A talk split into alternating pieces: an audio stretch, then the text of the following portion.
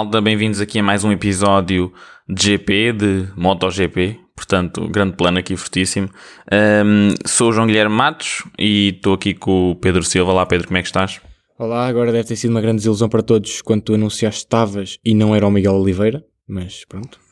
É verdade, é verdade, não, não, não, não ando por aí feito maluco numa motinha, mas Epá, hoje estamos aqui num processo, não é? Porque os Oscars estão aí à porta e hum, se calhar faz sentido um, refletimos um bocadinho acerca de como é que é a cerimónia, como é que tem sido, se nós gostamos, se não.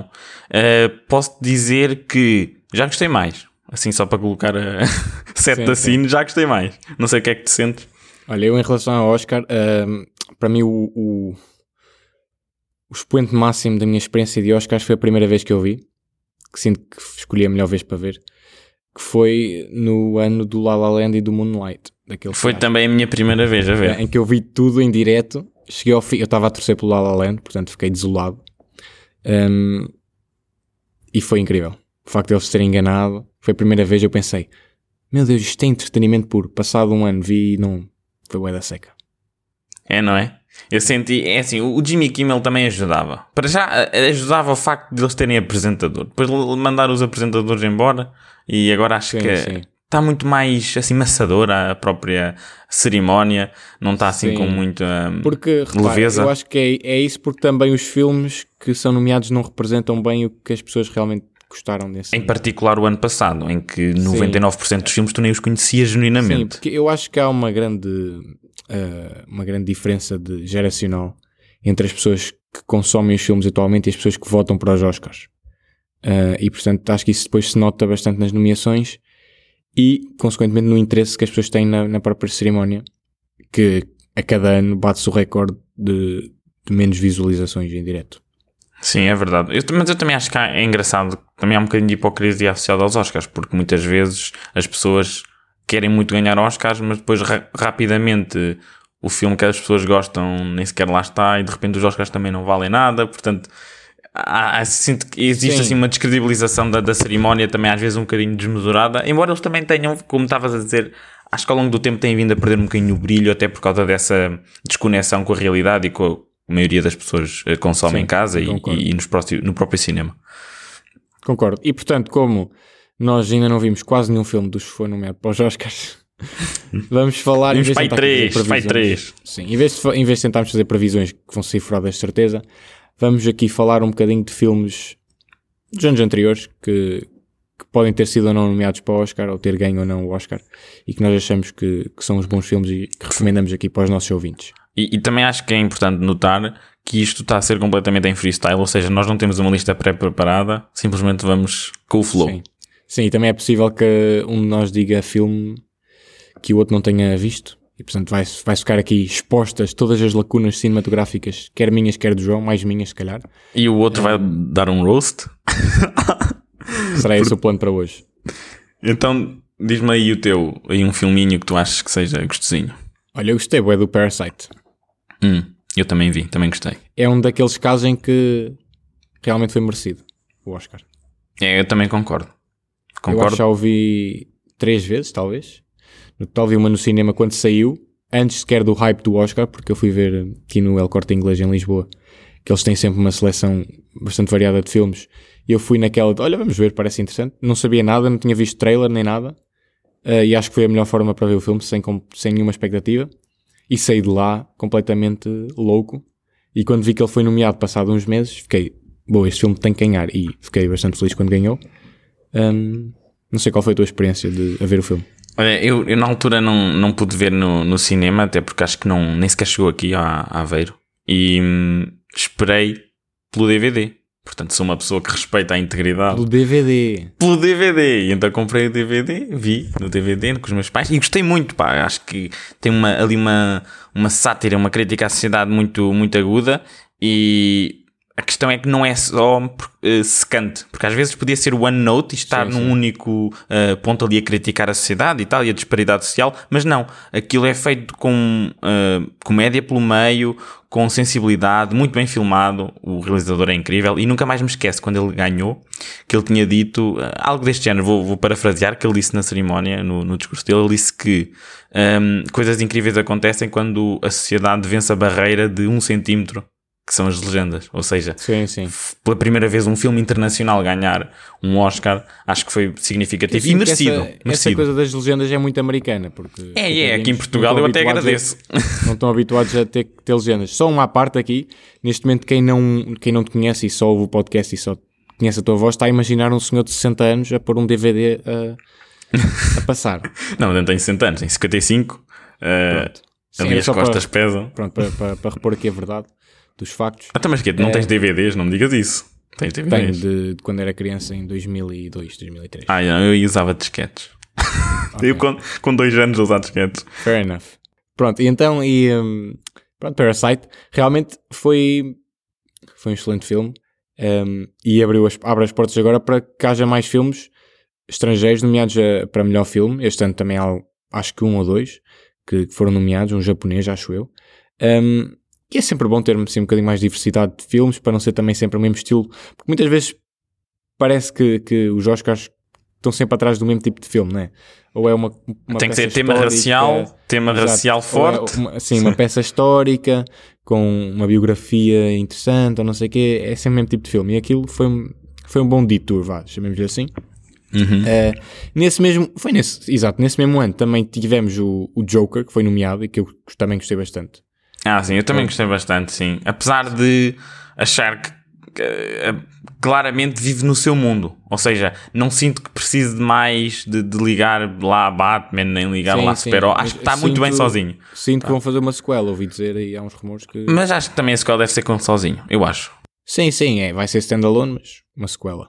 Um, sim, olha, esse filme uh, também me surpreendeu bastante porque eu não estava nada confiante não por causa do Joaquin Phoenix, que é um excelente ator, mas pelo Todd Phillips, que os créditos dele tinha sido fazer os filmes da ressaca. Portanto, foi uma mudança.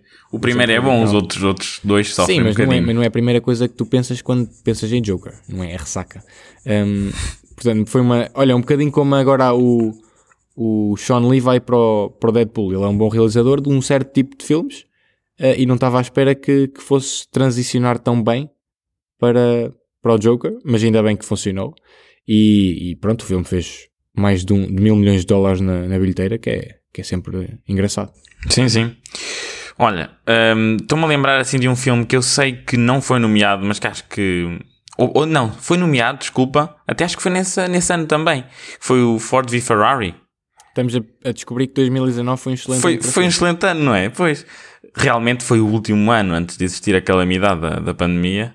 Sim. E o Ford v Ferrari surgiu aí um filme muito interessante um, em que pá, temos o Christian Bale, temos o Matt Damon, grandes atores. Surgiu e... a minha primeira lacuna que eu não vi esse filme ainda. Não vi? Epá, recomendo vivamente. Ford v Ferrari está... para os nossos telespectadores mais atentos.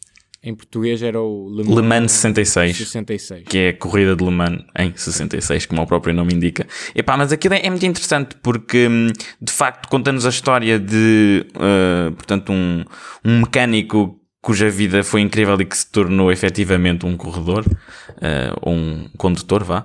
E está hum, uh, muito bem gravado, é o mesmo realizador que é o, é o James Mangold, que é o mesmo realizador do Wolverine, por exemplo. E que vai fazer agora o, o novo Indiana Jones.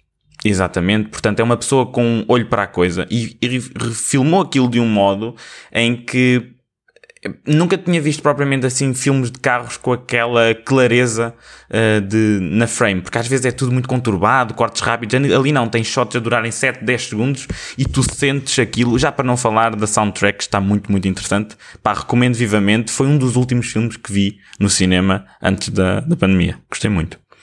Falei em últimos filmes que vi antes da pandemia, lembro perfeitamente, foi no dia em que eu recebi o e-mail do meu, do presidente do técnico a dizer que, que ia tudo fechar, foi o Invisible Man, que não foi nomeado para nada, mas também foi é um excelente filme. eu já vi, entretanto. é engraçado. Sim, é sim, sim. No, e sinto que no cinema é daqueles filmes que, que tem vantagem de ser visto no cinema por todo o ambiente que se cria, de estar na escuridão, em silêncio, fica, fica mais potente. De- depois de teres visto esse filme, começaste a utilizar a, a tinta. Não vai existir assim. Depois não, comecei a ficar em casa, não, não, se, não, se, não se justificava. Mas pronto. Hum, outro filme que eu, que eu também gostava aqui de, de falar, que foi um filme que ganhou o Oscar e que foi um bocado controverso até quando ganhou, porque o pessoal não achou grande piada, mas eu particularmente gostei bastante, foi o The Shape of Water. Ah, esse, esse também nunca vi. Pronto, do Guilherme Del Toro. Então explica-me lá porque é que atração sexual entre um peixinho e uma mulher faz sentido. Não, repara, é, a coisa é, os filmes do Guilherme Del Toro têm assim uma. Pá, não sei como é, como é que é Zoofilia? É essa a palavra que estás à procura? Não, mas tem assim uma, uma atmosfera. Ele consegue criar ali um universo que é mesmo cozy e que apesar de ser completamente surreal, é. hum, Pá, não- eu não sei explicar. É, é dos poucos realizadores que faz isto. Em que ele consegue mesmo prender aquilo numa realidade que não é real. Tu sabes que não é real, mas acreditas que é real. Hum. Um, e, e as personagens são sempre muito uh, wholesome e as histórias são pá. Eu, eu gostei bastante. E pronto, no, no fundo era aquela historiazita de amor entre a rapariga surda e o, e o peixinho. Uh, e tem o Michael Shannon lá no papel de vilão, completamente aterrorizador. Um, e eu gostei bastante. O General Zod. General Zodiac. Hum, olha, outro filme que eu acho que é digno de nota é o The Revenant, que foi realizado pelo Alejandro González Iñárritu. Esse senhor, pá, é uma máquina. O homem tinha feito anteriormente o Birdman, também é outro filme digno de nota. Portanto, neste momento, só para esclarecer aqui como é que está o score, estou a ganhar 3-1 em lacunas porque estes dois filmes que o, que o João referiu nunca vi. Hum, pá, mas agora, depois deste episódio, vais ver. Sim, Hum, sim, é- são aqueles que estão na lista Exato. de, de 150 filmes. Quando, quando o High School Musical não tiver a dar, tu pumba, metes, metes estes. Então, olha, o Birdman, ele desenvolveu uma técnica no Birdman que eu acho louca. Portanto, o homem faz shots de 20 minutos em que aquilo não corta. Simplesmente não corta. Isto depois, na altura, foi até expandido eh, pelo Sam Mendes para o 1917, com os truques e tal. Pronto. Já agora, 1917, grande filme também, se calhar já lá Esse eu vamos. vi. Pronto, já lá vamos a seguir. Eh, Estava-te a falar do Birdman, um grande filme. Eu nunca vi um filme assim que brinca bastante com o conceito da realidade e, e entra mesmo na dor que é eh, ser um ator e, e estar, se calhar, longe do teu auge enquanto artista. E hum, inclusive tens o Edward Norton lá num papel interessante, porque o Edward Norton é conhecido por ser uma pessoa que é muito conflituosa e está sempre a gerir eh, coisas em que ele não tem qualquer poder, nomeadamente mudar eh, o script, isto na vida real, e precisamente a personagem que ele desempenha é uma pessoa que muda scripts e que anda às turras com o realizador, portanto é interessante.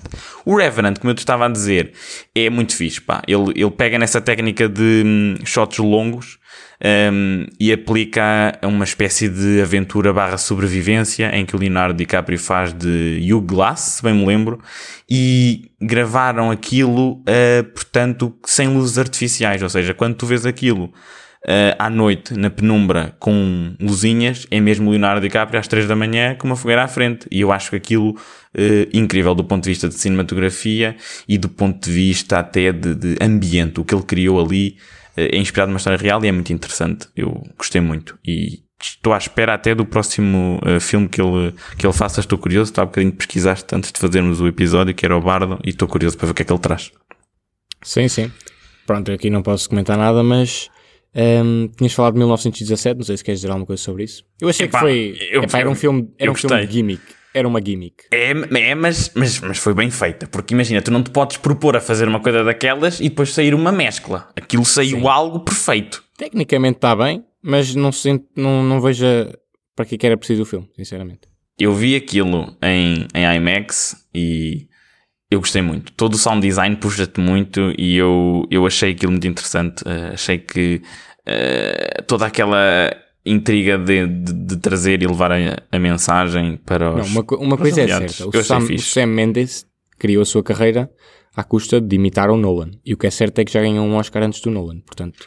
Pois tu dizes isso, eu. eu, eu acho que isso tem bastante piada. Porque achas que o James Bond é Os imitar o filmes, Nolan? do, não, os filmes do Sam Mendes têm, são, imitam bastante. Tem shots. O Skyfall é igual ao Dark Knight, eu sei. O estilo de filme, ele imitou, mas correu, correu melhor do que o Nolan, o Nolan fez o Dunkirk e não, não resultou.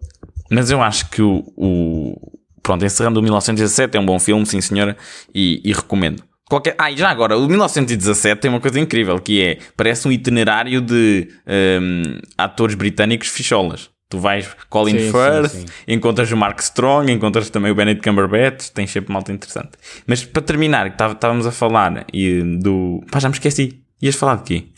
Ia dizer uma coisa interessante. Não Esqueci. sei. D- Acontece, Disseste a piada do itinerário e depois esqueci. acontece em direto. hum, podemos passar para o próximo. Para Eu queria, falar, eu queria falar do La La Land, porque eu Pode ser. ainda, não- ainda não superei o facto do La La. Ah, já me lembrei, peraí, antes do La La Land, Diz já me lembrei. diz. Ia dizer-te que o Nolan, estavas a falar da, da questão do problema do Nolan conseguir ou não o Oscar, ia dizer que ele vai resolver isso facilmente com o seu próximo filme. O Oppenheimer vai limpar tudo. Aquele cast, Eu não sei. ó vá. O Aquele Oppenheimer, cast está demasiado ambicioso. O Nolan vai ter, olha, o Robert Downey Jr. até vai ser, vê lá tu, uma personagem secundária. Ele vai ter para aí 5 minutos no Mas o filme. problema é exatamente esse. Não achas que vai haver ali lutas de egos? Não. Estás a trabalhar para o Com Nolan, o maior gente. ego é aquele que ele o mete no bolso, que é ele próprio. Tranquilo. Hum. Acredita. O Nolan até hoje. Repara, o Nolan até hoje não fez um único filme que tu olhes e digas que porcaria. Não- Não há. É verdade, mas se bem que os últimos dois filmes foram um bocadinho esquisitos. Porque ele saiu da sua zona de conforto. Claramente estes dois foram os, aquele que ele saiu um da zona. bocado, não tinha, não estava a dizer grande coisa. O filme. O Dunkirk também é gimmick na, na questão da, da parte de como ele Pois. interpreta a, a, a narrativa, né? não linear. Eu Ele, ele, é, ele é muito obcecado com o tempo. É. Sim, mas é, é o problema do, com esses filmes do Nolan é o que eu digo sempre é. E com o 1917 é igual. Se a história, sem essas gimmicks, for má, a gimmick só vai disfarçar. E o que eu sinto é que esses filmes, se fossem numa forma linear, iam ser uma seca. Porque a história não é tão interessante como eles acham. Eu concordo contigo, mas isso é porque no geral os filmes de guerra também não são a minha coisa. Ok?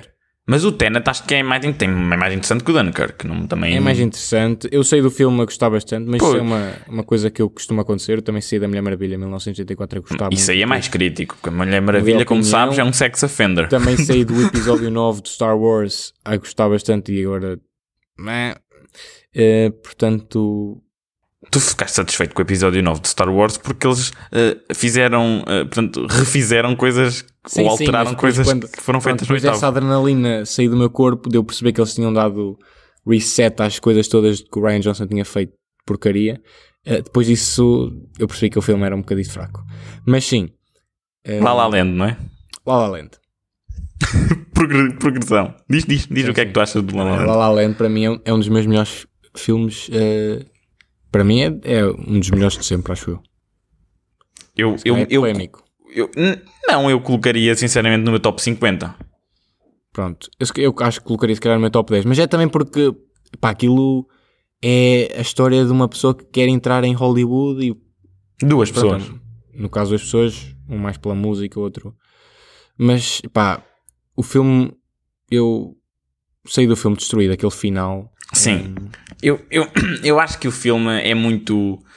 eh, aquilo até tem estações do ano, é muito lírico em momentos, mas depois acaba por dar o soco da realidade, porque basicamente é quando duas pessoas têm, são muito fortes e têm objetivos concretos e, e apontam muito alto na vida, se calhar são tão fortes e são tão polares que juntas não conseguem atingir os seus objetivos. Então depois a vida dá-te aqueles socos em que se calhar tem que ser separado e depois tu ficas a refletir um bocadinho de será que de facto valeu a pena? Ou seja, isto que eu consegui de facto conseguir os meus objetivos, mas não tenho aquela pessoa que eu amava, que eu estava, não sei o quê.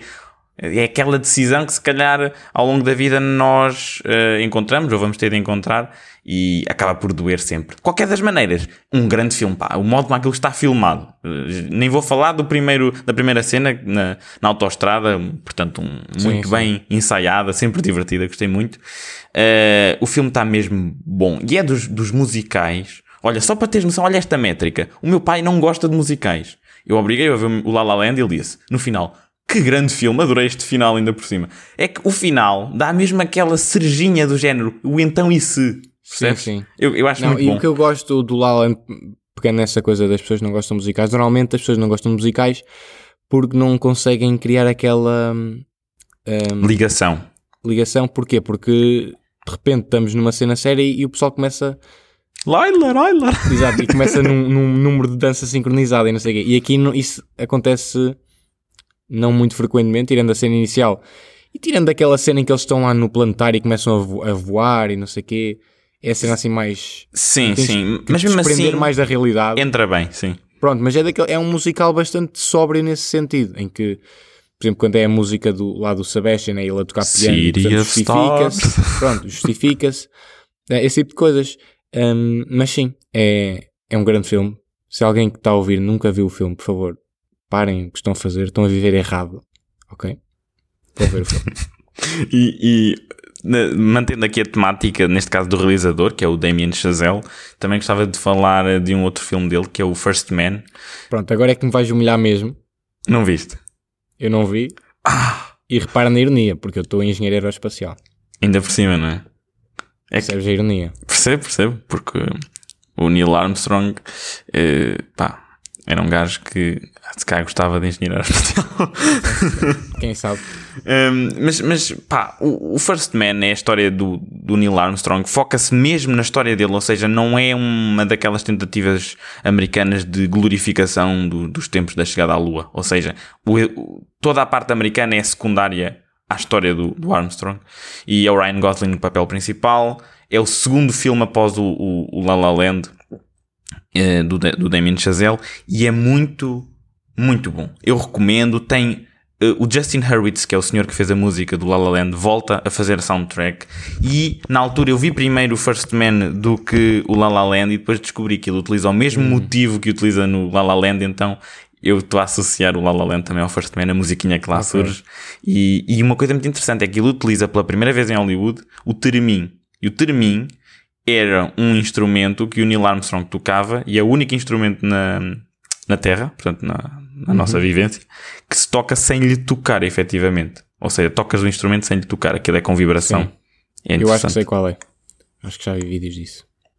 Quem- Eu gostava era de ter um, em vez de ver vídeos. Sim, sim. Também. Não, mas tens que ver isso, pá, aquela soundtrack. Tenho, tenho. Olha, se calhar vou ver agora, não? Vem por mim. Pronto. hum, sim, acho que foi aqui uma boa lista de filmes. Não sei se tens mais alguma coisa a acrescentar. Pá, não sei, deixa-me ver, assim de repente. Ah, olha, acho que há um, que se calhar são vários, não é? Que é o Senhor dos Anéis. Esse aí é magnífico. Pronto, continua no QO. que é esse? Pá, eu sabia que não tinhas visto, mas eu tinha que dizer, porque Deixa-me eu... só esclarecer aqui. Eu nunca vi os filmes porque o meu objetivo era ler os livros e não queria levar spoiler. Eu já estou a perceber que nunca vou ler os livros e, portanto, qualquer dia passo-me da cabeça e vejo os filmes de uma vez. Vais sucumbir, não é? Exatamente. Mas atenção que viste o Hobbit, não foi? Vi o Hobbit no cinema. Pronto, não tem mal também porque são prequelas. Curiosamente, acho que é no primeiro filme que aparece o dragão no fim. eh, eu não aguentei, tive que ir à casa de banho, perdi a cena do dragão. Tiveram que me contar depois, foi triste. Foi a última cena, quando eu cheguei já tinha acabado o filme. Isso é um erro de principiante, nunca se vai à casa de banho. Quando muito fazes, no, no- tens lá o lugar tava- do copinho. Fazes no assim. lugar do copinho, tens lá. Foi a única vez que isso me aconteceu. Eu tive que sair do cinema e foi mesmo na última cena. Tinha aguentado mais 3 minutos, tinha ido. Muito bem. Era, era aguentar. Mas olha, para terminar, falando do Senhor dos Anéis, eh, mais uma vez chamando-me de velhinho, foi em DVD que vi. vi porque hum, na altura a minha mãe tinha comprado isso e pá, aquilo estava ainda guardado no plástico e eu quando, portanto, era uma pessoa já de idade consciente para tomar decisões, retirei o plástico, vimos aquilo, vimos todos pela Agora, primeira vez a é, trilogia. o plástico foi para, o- para a reciclagem, Claro, não tenho que fazer jus ao curso em que me encontro neste momento. por isso é que, por isso é que pergunto. Exatamente. E, e, e o filme é, é muito bom. Os filmes são muito bons. No, no, no geral, o meu favorito é hum, muito provavelmente o terceiro, O Regresso do Rei, mas todos eles são interessantes porque são genuinamente fiéis ao trabalho do Tolkien. Eu acho que nem vale a pena estar aqui a fazer um argumento de têm de ver, provavelmente já viram, mas se não, não tiveram ainda tempo, eh, é uma Forem questão de, de arranjarem, pá, no verão, umas tardinhas, papam ali o Tolkien todo, fica magnífico. Vão ver como está. gostar. Está certo. Pronto, olha, está feito, não é? Está feito, a gente para a semana a mais, não é? Para a semana a mais. Para a semana já, já vamos saber quem é quem é o Oscar e já vamos poder ver esse filme se ainda não o tivermos visto. Um, e yeah, até lá, olhem, fiquem bem e até à próxima. Tchauzinho. Pronto, tchauzinho, portem-se bem.